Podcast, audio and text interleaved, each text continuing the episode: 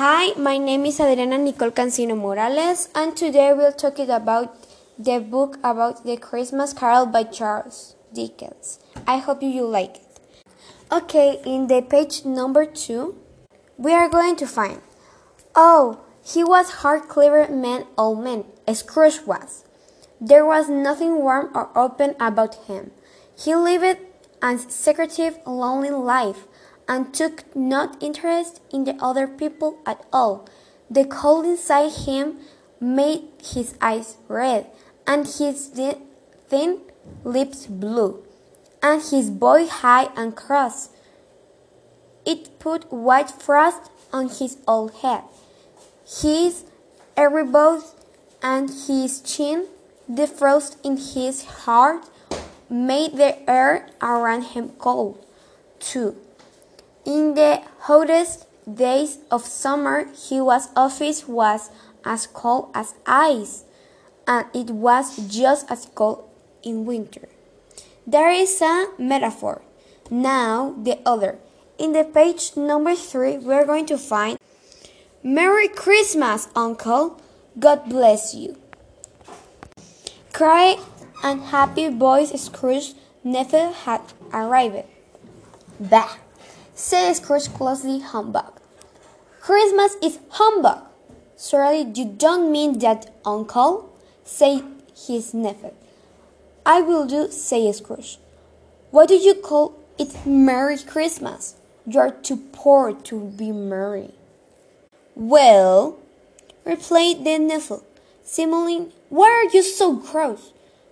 You're too rich to be unhappy? Of course I am cross, answered the uncle, when I live in a world full of stupid people like you. You say Merry Christmas, but what is Merry Christmas? Just a time when you spend too much, when you find yourself a year older and not an hour, hour richer, when you have to pay your bills. There is a onomatopoeia. Now, in the page number 6, we are going to find Mr. Marley is dead. Scrutily play. He died seven years ago today, on Christmas Eve. I'm sure that you are just as kind to the poor as your partner, said the Ganton simile. What was true was that Scrooge was just as mean as Marley, and Marley has been just as mean as Scrooge. There is a simile. Now we're going with the for page number four. The hyperful is in okay.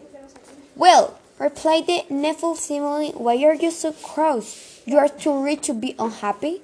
Of course, I am cross, answered the uncle, when I live in a world full of stupid people like you. You say Merry Christmas, but where is Merry Christmas? Just a time when you spend too much to define yourself an year older and not hour or richer. When you have to play to pay your bills. Everyone go, who goes around saying Merry Christmas should have his tongue cut out. Yes, he should.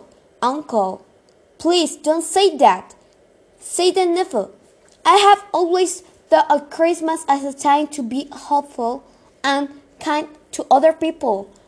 It was only time of the year when men and women open their hearts freely to each other. And so, Uncle, although I have never made any money from it, I think Christmas has been and will be a good time a good time for me. And I say God bless you Christmas. There is a hyperful. Now we're going with the personification. In the page number three. One Christmas Eve, old Scrooge was working busily in the, his office. It was cold, frosty, foggy, whatever. Outside it was already dark, although it was only three o'clock in the afternoon and there was candles in the office windows. The fog covered everything like a thick gray blanket. there is a personification. I hope you like it. Thank you.